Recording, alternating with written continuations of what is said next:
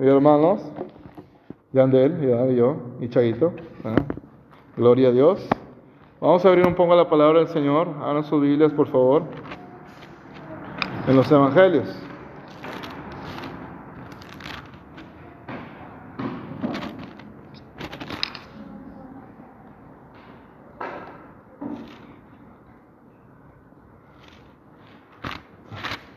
Vamos a ver algo muy, muy bonito de un llamado que Dios hace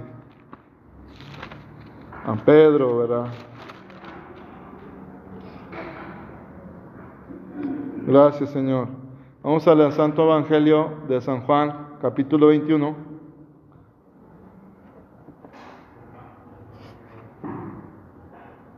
Versículo 17. San Juan 21, versículo 17. Yo traía en mente otra cosa, hermanas, pero estando ahí parado, el Espíritu Santo me habló a mi mente, me dijo, es esto. Así es que yo soy solamente un chalán, nada más. El dueño es de Cristo. Yo no, glorificado sea Cristo. Le dijo la tercera vez, Simón, hijo de Jonás, qué pregunta, ¿eh? ¿Me amas? Pedro se entristeció de que le dijese la tercera vez, ¿me amas? Y le respondió, Señor, tú lo sabes todo. Tú sabes que te amo. Jesús le dijo, apacienta mis ovejas. Gloria a Dios. Ayúdame, Señor. Si esto es tuyo, ayúdame, porque tu pueblo necesita alimento. Y yo también, Señor. Como el primer día, como aquel 10 de octubre cuando llegaste a mi vida, Señor, hace 22 años. Así que hoy venimos deseosos de tu presencia, de tu pan, el pan de la presencia, el tuyo, que es el que edifica el alma. Reprende toda perturbación en nuestra vida y abre nuestra mente y nuestro corazón para recibir de tu presencia, de tu bendito Espíritu, lo que tú tienes para mi corazón y el corazón de mis hermanas y hermanos, en el nombre santo de Jesucristo. Amén. Gloria a Dios. Vamos a hablar un poco de Pedro, aquel hombre que tenía pasión,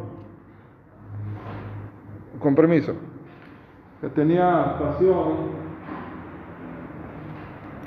por su maestro, aquel hombre que no, no la pensaba para participar. Por ejemplo, cuando Jesucristo les preguntó a sus discípulos en su clase, estaba dando una clase, le dijo, ¿quién dice a la gente que soy?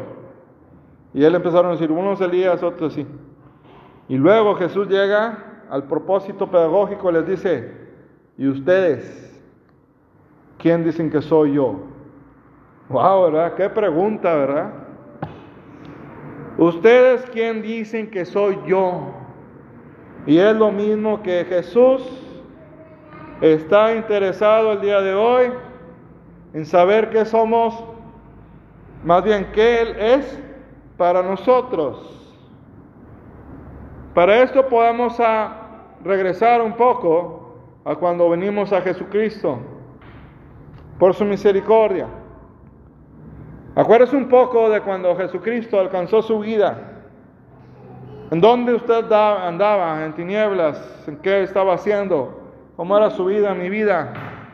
Bueno, yo les voy a compartir algo. Jesucristo es mi libertador.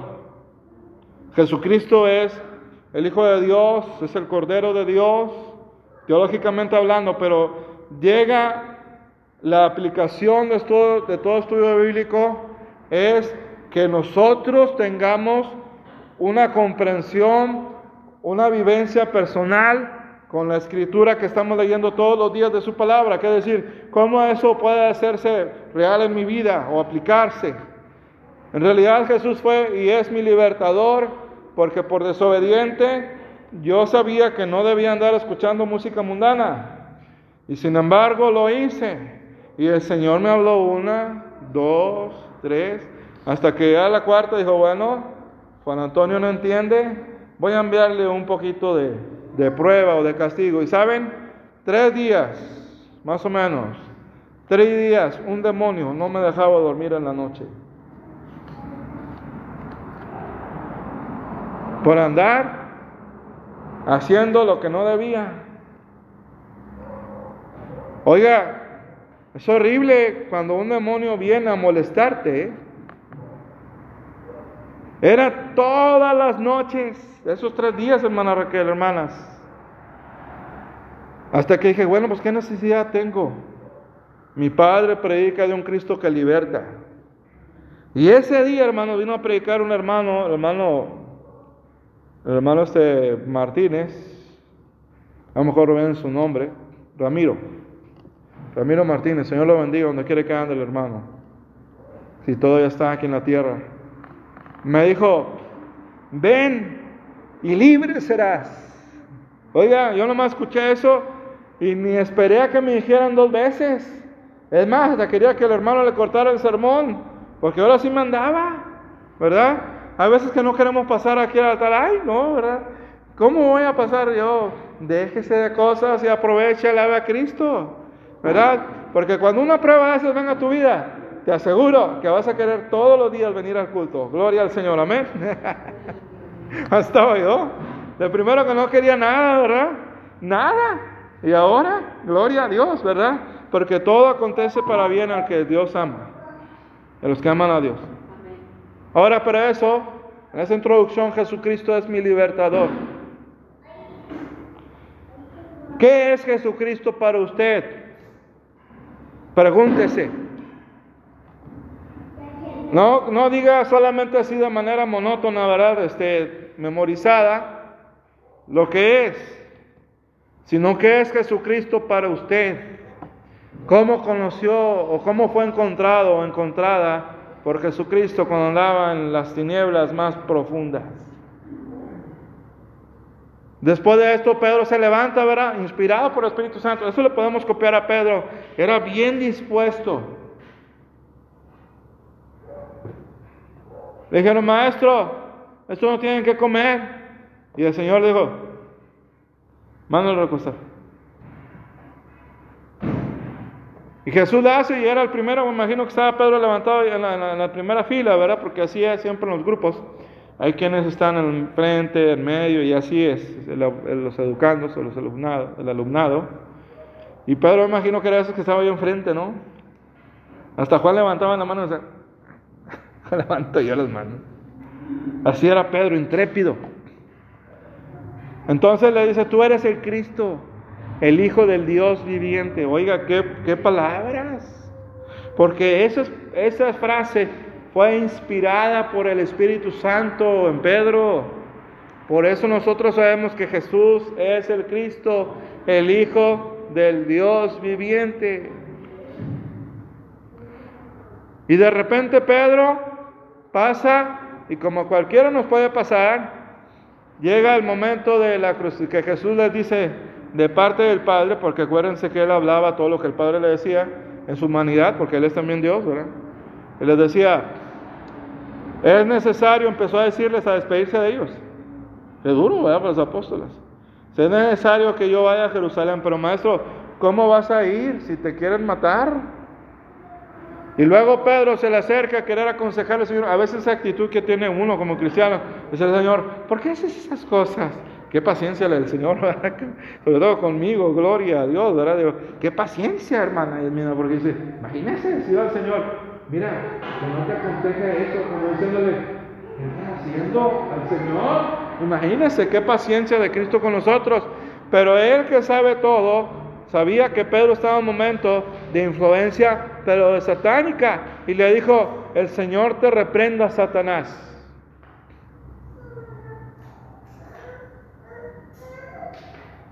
Pedro tenía una necesidad de sobresalir, al igual que Diótrefes en la primera, en la tercera carta de Juan, ese líder de la iglesia que era parte del cuerpo de Cristo, pero que tenía un problema muy grande, que quería ser nada más el único. No quería recibir a otros hermanos de Colosas, de otras iglesias, porque ¿por qué, verdad? Si nomás nosotros, no. Pedro tenía ese problemita de querer ser el number one, ¿verdad? El número uno. Y esa actitud, hermanos, hermanas, no beneficia en nada al cuerpo de Cristo, porque su palabra, la palabra escrita del Señor dice, el que quiera ser ustedes el primero, tiene que servir a todos.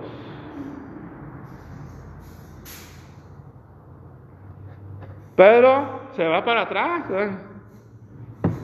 Y luego, Pedro que le gustaba el éxito porque Pedro era un empresario. Pedro tenía negocios. O sea, el que usted tenga trabajo en negocios no, no es ningún problema. El problema es cuando le da el primer lugar a eso. O a cualquier cosa o persona que no sea el Señor. Claro que hay que trabajar, por supuesto. Y Pedro tenía negocios, era temeroso de la palabra de Dios, no era muy, muy este, metido en la, en la sinagoga, en la Torah o la ley, pero él iba todos los días, todos los, todos sábados, todo el sábado, puntualito estaba y leía su Biblia, ¿verdad? De repente se quería agarrar a espadazos con los que querían, ¿verdad? Pero se acordaba que era cristiano y mujer le enfundaba, ¿verdad? O agarraba la Biblia y decía, mejor es dar que recibir, ¿verdad? Ese es el Pedro que Cristo escoge. Ahora se dan cuenta de algo. Cristo escoge a personas que tienen mucho trabajo en su carácter. Cristo necesita personas dispuestas, no perfectas. Él se va a encargar de perfeccionarnos aquí, cuando le estemos sirviendo continuamente. Una ocasión Pedro le dijo, Señor, está muy buena la congregación, cinco mil, seis mil, wow, ¿verdad? Y luego el Señor vio y los empezó a ver y dijo, no todos me siguen porque tengo palabras de vida eterna. Algunos de ellos me siguen porque les doy de comer. No tienen interés en mi palabra. Y el Señor, al igual que el día de hoy, nos confronta a todos. Hasta un servidor también, ¿verdad? Y nos dice, y le dice a esa masa, ustedes me siguen porque les doy de comer. Y desde ahí dice la palabra del Señor que muchos se fueron. Ahora no estoy diciendo que golpee a las personas, pero sí es necesario decir la verdad. Y el que es del Señor va a soportarla. Porque hay una teología ahorita que está muy impregnada en las iglesias de tener montones de gente. Bueno, pastor, ¿usted no quiere que sea la salva de gente? Claro, pero que sean salvos realmente. Porque ahorita hay muchas personas que dicen serlo, pero su fruto no lo dice, dice otra cosa. Así no. Y el Señor le dice, se le acerca a Pedro y dice, Señor, bájale un poquito tu mensaje, predica más light. Y el Señor le dice, mira, ¿te quieres ir tú también? Porque la palabra del Señor es la que nos molda a nosotros, no nosotros la palabra del Señor. Dios va a trabajar nuestro carácter a través de las relaciones que tengamos en el trabajo, en la iglesia, en nuestra familia. Es donde Dios empieza a trabajar. ¿Y qué cree que lo que va a hacer la primera vez? Lo primerito que le va a poner enfrente, lo que más le cae gordo. Así es, ¿eh? Le va a poner la situación que más le desespera a usted y a mí. Las personas que dicen, ay Señor, ilumínalos o elimínalos, pero, pero es algo, ¿verdad? Porque Dios se ha propuesto transformar nuestro carácter. ¿Cuántos dan gloria a Dios? Por eso el Señor escogió a Pedro, porque su carácter le servía para predicar a la gente. En Hechos, el libro de, en el libro de Hechos o Actos, Pedro aparece, pero es un Pedro ya trabajado por el Espíritu Santo, ya moldado por las pruebas, ya hecho, formado para los propósitos del Señor. Y el mismo, y, eso tenía Pedro también, ¿eh? cuando el Señor lo reprendía, era rapidito como David para decir, perdóname Señor. Dijo, perdóname Señor, ¿a quién voy a ir? Y solamente tú tienes palabras de vida eterna. Qué amor el de Jesucristo, ¿verdad? Yo me acuerdo de un varón de Dios que venía aquí a darnos testimonios, que yo me, yo decía, ¿por qué no se viene este hermano aquí de miembro, verdad? Porque, pues hombre, cada vez que hablaba unos testimonios de sanaciones, liberaciones, oiga, yo me, quedaba así, gloria. Yo sé que todo es real, así como se sabe posible, porque para, eso, para el Señor no hay nada imposible. Pero me quedaba asombrado de cómo un Señor usaba este hermano, el hermano guerrero. Dice, wow, yo quiero más de eso. Pero él, igual que todos, tenía un carácter que, que tenía que ser moldeado como nosotros. Por eso cuando venga algún error en su vida, no se desanimen. Sigan caminando en Cristo. Cuando tropiecen, levántense. Pedro llega un momento en que tenía que pasar los tragos más amargos. Acuérdense, no prometer lo que no vamos a cumplir. Su palabra dice, no prometas algo que no vas a cumplir. Parafraseado en el libro Eclesiastés, ¿verdad? Porque Dios no se agrada de los que prometen y no cumplen. Ahora, si usted no quiere hacer algo, está bien. Pero tampoco se vaya al otro extremo, donde no quieren, por ejemplo, tomar la Santa Cena en muchas iglesias porque les da miedo. Ay, es mucho compromiso. Por supuesto que el Evangelio es compromiso. No es que vengas a la iglesia y hagas lo que te da tu gana. No, es compromiso. Es regularidad. Es esfuerzo. No solamente son buenas nuevas de salvación, que lo son gracias al Señor Jesucristo. Son buenas nuevas de salvación también, pero hay que poner la cuota de esfuerzo también. Pedro no podía superar ese deseo de ser el número uno. El Señor le tuvo que pasar por unos momentos cuando le dijo, yo esta noche voy a ser entregado. Hay cosas que usted no va a poder evitar que son parte del plan de Dios. Aleluya. ¿Cuántos le dan gloria al Señor? La voluntad de Dios es eso. Y si somos sus seguidores de Jesucristo, vamos a decir amén cuando nos parezca y amén cuando no nos parezca. Jesús le dice, tu vida darás por mí.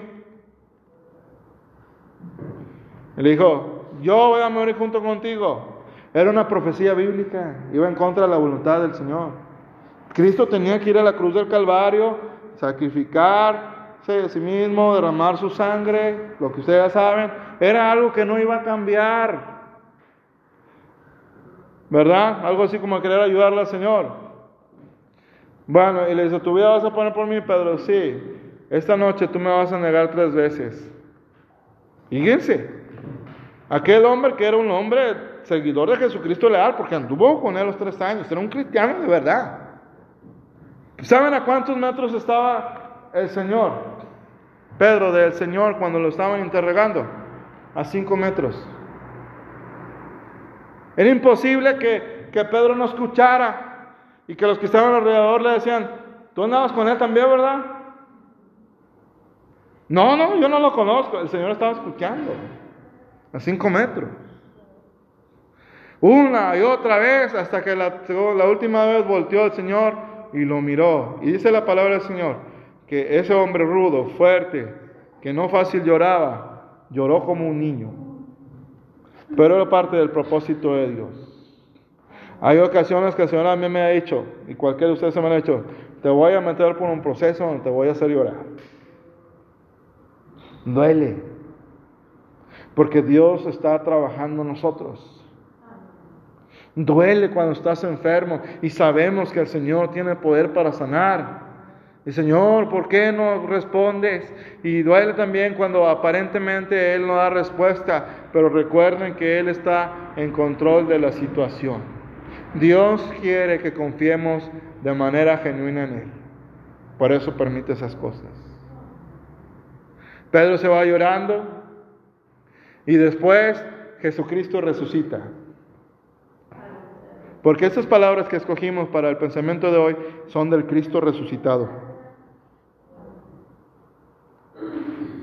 Una vez antes de que sucediera todo esto, antes de que Pedro fuera preparado la última etapa para su ministerio, fueron las etapas más duras porque él iba a brillar como lo vemos con la luz de Cristo.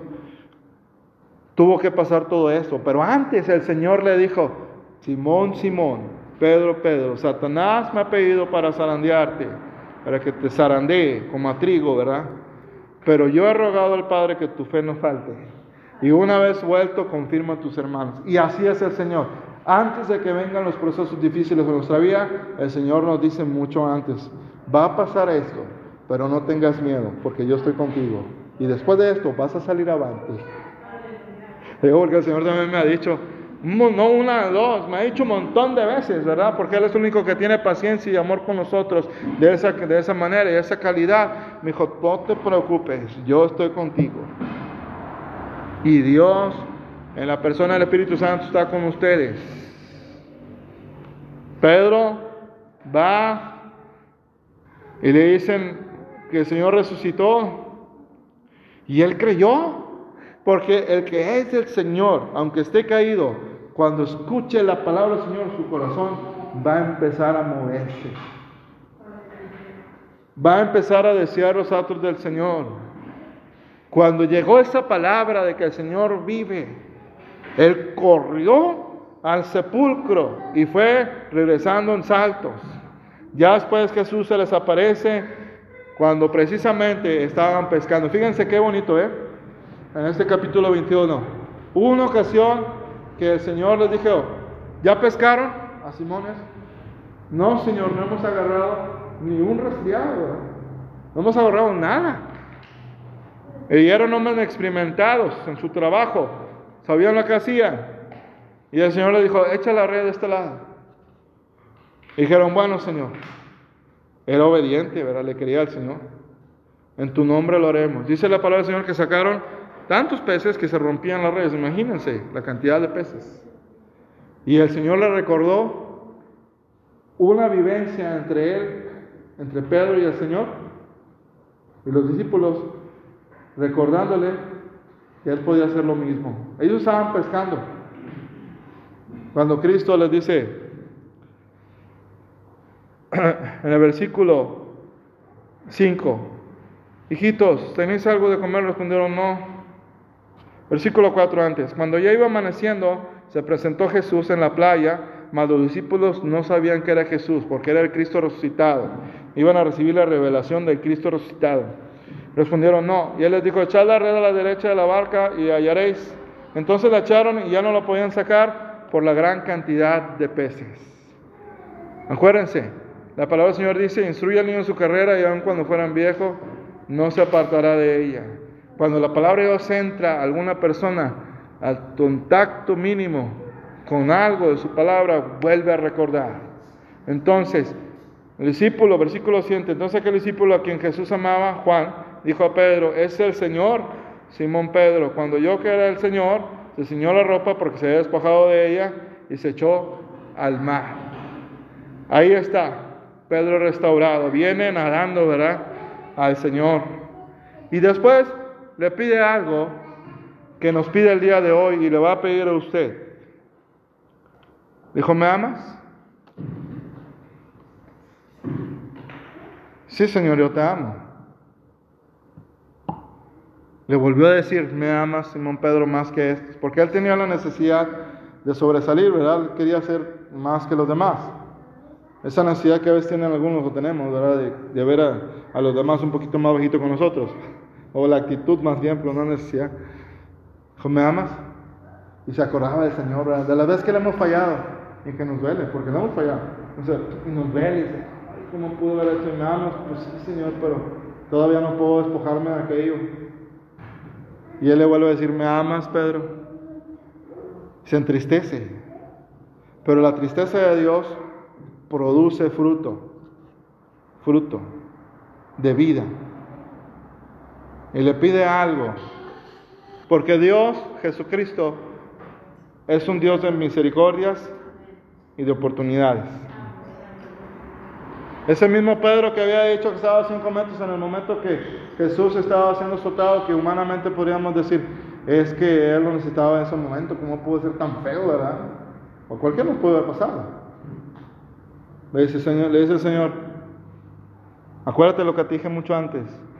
Yo ruego al Padre para que tu fe no falte.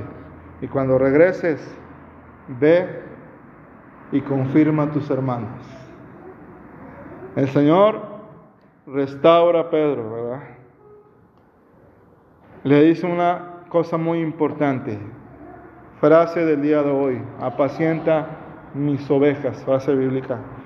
Usted y yo somos guardas de nuestros hermanos. El trabajo de la iglesia es más efectivo cuando todos tomamos el lugar que nos corresponde, cuando todos nos disponemos a hacer lo que tenemos que hacer. Es imposible que el pastor, la pastora, quien Dios tenga enfrente, haga todo. Se hace el mejor esfuerzo y se seguirá haciendo. Pero para ser más efectivos, cada uno de ustedes tiene que ayudar a apacentar a sus hermanos. Cada uno de ustedes tiene que tomar el ministerio que Dios le ha dado a usted. Porque Dios les ha dado cada uno de ustedes ministerios. En mi caso, en caso de la hermana, el llamado es a apacentar las ovejas, hermana Yasmina. Gloria a Dios. Así es que, gloria a Dios por los dolores, ¿verdad? Tan sabrosos, pero por eso el Señor nos va metiendo ahí. Porque Dios la va a llamar, la llama a apacentar sus ovejas. Y a cada uno de nosotros nos da una cuota de colaboración para atraer a los demás a la iglesia. Los jóvenes, en su jerga, en su forma, sin comprometer la palabra de Dios, sin comprometerla, traer a gente nueva. Hermanas y hermanos, todos somos necesarios en la casa y en el trabajo del Señor. Vamos a orar. Te damos gracias, Señor, por tu palabra. Ayúdanos a presentar tus ovejas de manera más, Señor, propia, de manera más, Señor, eficaz, con amor, sin contienda, Señor, sin ira, sin ningún despropósito personal. Gracias te damos por tu palabra. Gracias porque tú has resucitado. Y en esa confianza que tú venciste a la muerte, hoy nosotros, Señor, venimos a tus pies a ponernos a tu disposición. Bendice a tu pueblo. En el nombre del Padre, Hijo y del Espíritu Santo, te damos gracias. Amén.